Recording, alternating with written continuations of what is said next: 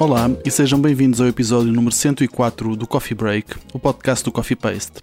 Eu sou o Pedro Mendes. Hoje poderás ouvir uma conversa com a criadora Isadora Alves, mas antes, um momento de poesia. O poema desta semana é da autoria de Sónia Batista, chama-se Menos Olhos que Barriga e é lido por Sónia Batista. Vamos ouvir. Do que eu gosto é de te ver comer faço-te a comida e vejo-te comer e sei que te amo porque te como com os olhos. Estar contigo e com as nossas migalhas no sofá é melhor do que todas as riquezas do mundo, em parte porque as migalhas são o que fica de nós e o que fica de nós é o amor e não o lucro. Eu diria mesmo que partilhar um biscoito contigo é como chegar a um porto de abrigo, fugidas da guerra deste mundo a desabar. Tu dizes, make love not war. E eu penso logo na próxima receita para como te amar.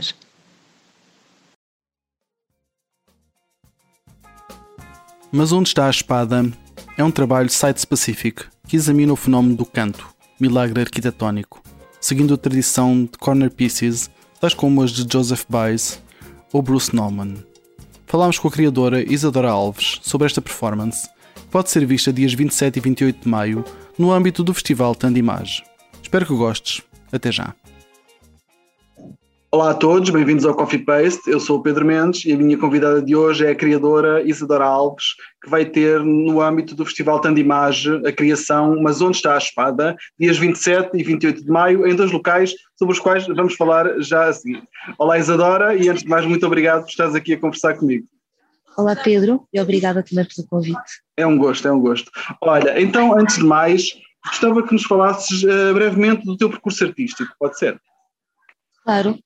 Então, eu uh, comecei a estudar teatro com 15 anos, num curso profissional, no, no Liceu Passos Manuel, e depois fui direta para o conservatório, uh, onde estudei teatro, ramatores, e mais tarde fui fazer uma espécie de intercâmbio no Brasil, onde fiquei a morar durante um tempo e a trabalhar, e onde estudei também outras áreas, como fotografia e escultura, uhum. se bem que de forma breve. Desde o conservatório que tenho vindo a trabalhar, uh, profissionalmente e pronto, esse caminho tem continuado. Uh, sempre tenho trabalhado assim em várias coisas distintas, não só teatro, mas maioritariamente. Ok. E, e, pelo que eu sei, tens explorado o formato site específico em alguns trabalhos teus. O que é que, o que, é que te tem levado a este, a este formato? O que me tem levado, não sei, mas pronto, hum. tem sido uma, uma característica comum dos trabalhos que tenho feito, porque de alguma forma acho que me, me tem interessado. Primeiro porque os projetos que tenho feito não, ainda nenhum deles foi para, para teatro. Os projetos uhum. que são da minha criação não, não têm sido para, uh, para instituições, têm sido sempre em, em, locais, em lugares não convencionais. E então interessa muito o espaço e a relação com o espaço e a relação com o ponto de vista. Uhum. E pronto, e sem, sem, sem grande racionalismo sobre isto, ou sem grande pensamento acaba por, tem acabado por chegar a sítios em que acaba por ser site específico, sim, de alguma forma são bastante dependentes dos espaços que, onde acontecem. Ok, então uh, vamos falar desta criação, perguntando-te como é que surge uh, na tua imaginação, na tua criatividade, uh, a performance, a criação, mas onde está a espada que vais apresentar no teu imagem? Sim, este trabalho já conta com dois anos de, de processo devido à pandemia. Uh, eu acho que este projeto começou, eu recebi um, um livro de, de, uma amiga minha, que é o Diante do Tempo, do Didi Uberman, uh, pronto, que fala de várias, várias coisas sobre o anacronismo, sobre a dificuldade de historiar um objeto artístico, quando, quando, quando este perdura no tempo, e, e fala sobre o Fra Angélico, uh, um pintor do, do Quattrocento, que eu fiquei bastante interessada. Uhum. Acabei por ir a Florença a propósito para ir ver, uh, nunca tinha ido, e foi a propósito para ir ao convento de São Marcos e fiquei muito impressionada com, com os frescos que ele tem nas celas dos monges, que são assim uns, pronto, que representam a vida de Cristo, mas para além da questão temática interessou-me muito a maneira como cada fresco está colocado no espaço, a relação que tem com, com as janelas, uhum. a relação que tem de luz uh, no espaço e, e como uma, uma tridimensionalidade e uma relação, na verdade, pronto, site específico, de uma forma, não querendo estar arriscar a dizer isto, mas pronto. Uhum. Uh, pronto, e fiquei, muito, fiquei assim muito fascinada. E depois fiz no, no ano 2020 o Fórum Dança, o curso PACAP, uhum.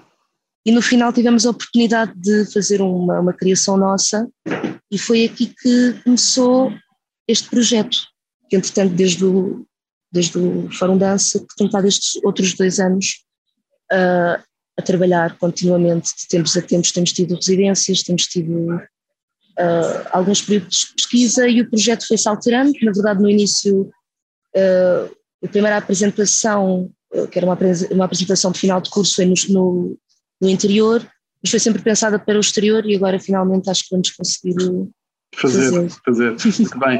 Um, lendo a sinopse, percebe-se, uh, ou aliás, fala-se do, do, do, fenómeno do canto, até, que, que, até se chama milagre arquitetónico. O que é que te interessa trabalhar especificamente neste fenómeno?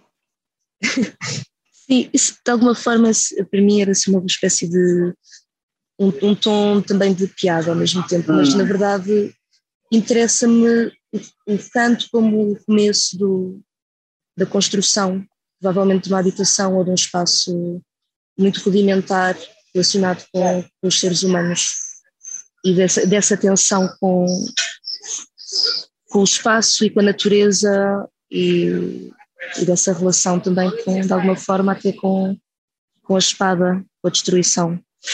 Pronto, e o canto eu acho assim, pronto, é o, é o encontro entre duas paredes, é uma linha que de alguma forma vertical que, que traz a tridimensionalidade uh, ou o começo da edificação de qualquer coisa. Uhum, uhum. E que, uhum. sim, sim. Ia-te perguntar se consegues identificar temas específicos ou grandes temas nesta, nesta, nesta criação, neste trabalho. Uh, grandes temas. Não sei, são, são temas assim, não sei, se são, não sei se são temas, mas há uma relação direta nesta relação da construção e da relação da paisagem uhum. e há uma, uma relação, pronto, tentámos trabalhar entre o que é que o que é que separa as coisas e o que é que na verdade, o que é que é isso de separar ou de, de conseguir identificar que uma coisa é diferente de outra quando na verdade temos muito mais coisas em comum do que de diferente e, e a espada parece apontar sempre para uma, uma relação de diferença bastante é triste. Hum. mas, mas sim, uma das, um dos grandes, uma das grandes questões também é o que, é, pelo menos para mim, é o que é que, o que, é que se pode considerar, quando é que se pode considerar nas artes performativas que se cria uma imagem. Onde é que está essa relação entre qualquer coisa que se poderia dizer que é uma imagem ou qualquer coisa que se poderia dizer que é uma função? Eu acho que na verdade, é bastante difícil de, de entender as fronteiras. Acho que pronto, a relação de fronteiras entre uma quantidade de assuntos sensíveis que dizem respeito às artes performativas, uhum, uhum, ao, estar, uhum. ao estar perante os olhos dos outros. Certo. E hum, vamos conseguir ter resposta à pergunta que dá título à, performance? pois, uh, não sei. Acho que mais do que, mais do que resposta é mais um, uma suspensão. Ok, ok. Muito bem. Então, queria que, que nos falasse então das localizações onde vamos poder assistir este trabalho. Eu sei que são duas, é verdade. Fala-nos um pouco Sim. desse conceito. São, são duas bastante diferentes. A primeira é no Vale do Silêncio, uh, nos Olivais. Vai ser no, neste, neste jardim bastante amplo, onde há uma, uma vida inteira daquele bairro de Lisboa a acontecer e está, pronto, há uma quantidade de coisas imprevistas que existem no jardim e, e passa-se tudo em tons verdes porque passa-se em cima o chão, no fundo é relva, há muitas árvores e é este tipo de paisagem no dia 27 às 8 e, às 8 e um quarto. E na, à mesma hora, no dia 28, no Alvito, temos um, uma relação bastante distinta, é no centro deste bairro operário, numa praça em que o chão é alcatrão, à volta só há carros, ao longe podemos ver carros e a ponte, a ponte 25 de Abril e acompanhar um outro tipo de movimento urbano que é, uh, pronto, que é mais impessoal, mas tem, tem estas duas paisagens citadinas, contudo em tons diferentes. Ou seja, o público, se quiser, pode ver as duas, os dois locais, já que são em dias separados, é isso? Sim, sim, claro. Okay, okay. A entrada é livre, está convidado. Exato, fica, fica o convite. Um, Isadora, como é que está a correr o processo criativo? O processo desde, desde a tua ideia até ao, ao que vais poder eh, apresentar? Uh, está, está a correr. está a correr bem. Uh, acho que sim. Uh, pronto, é um ano e meio, dois anos de processo, portanto, com muitas pausas pelo meio. Uh, por isso é um projeto que passou por muitas coisas, mesmo tanto eu como o Nuno e o Bruno, com quem partilho o espetáculo. É um ano e meio, dois anos de muitas vivências também distintas e muitas coisas que de alguma forma se passaram na nossa vida e sempre de volta a este objeto faz com que seja assim, para nós, acho que para nós é especial podermos estrear finalmente, porque também acho que já somos pessoas bastante diferentes eh, desde o começo.